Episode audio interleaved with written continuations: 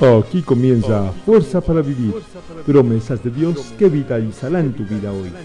Estas promesas son extraídas de la Biblia, en la voz de Emanuel Gutiérrez.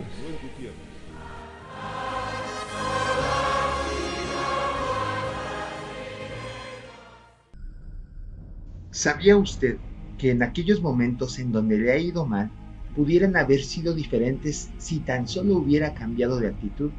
Sí, una actitud positiva implica tener un corazón alegre y contento, un espíritu agradecido y sobre todo libre de cualquier queja. Tener un corazón así evita problemas posteriores y sobre todo nos librará de muchas enfermedades.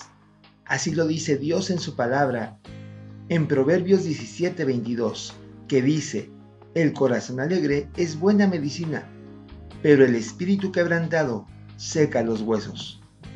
Aún a pesar de las circunstancias, solo podemos mantener un corazón así si nos acercamos confiadamente a Jesucristo. Él desea darte paz y cambiar tu tristeza en alegría. Solo permítele entrar a tu corazón por medio de una sencilla oración y Él transformará tu destino. Que así sea. Que Dios te bendiga.